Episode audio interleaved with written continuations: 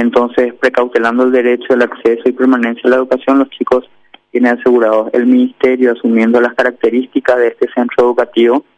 ya que estamos hablando de toda una institución que funciona bajo el amparo del Ministerio de Educación de Uruguay y, bueno, que tiene afincado aquí en nuestro país su funcionamiento con toda su estructura, sus propios docentes y el sentido de institución, ellos hicieron lo propio de comunicar eh, lo ocurrido ya al Ministerio de Uruguay a través de la embajada con copia a nosotros y nosotros apoyarle en la recuperación total de los kits escolares que en el transcurso de esa misma mañana al día siguiente fueron repuestos 90 eh, kits escolares completos para estos chicos y 10 eh, kits eh, docentes completos ya que perdieron totalmente los materiales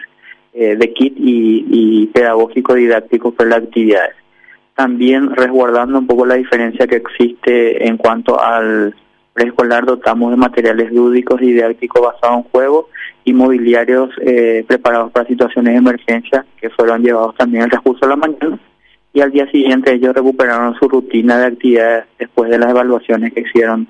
eh, los equipos. También predispusimos para acelerar los procesos de análisis técnicos y reportar ellos con datos específicos de lo ocurrido al ingeniero del Ministerio de Educación que colaboró con la evaluación de la infraestructura, hacer el perímetro validado de seguridad, resguardar un poco todo lo que sería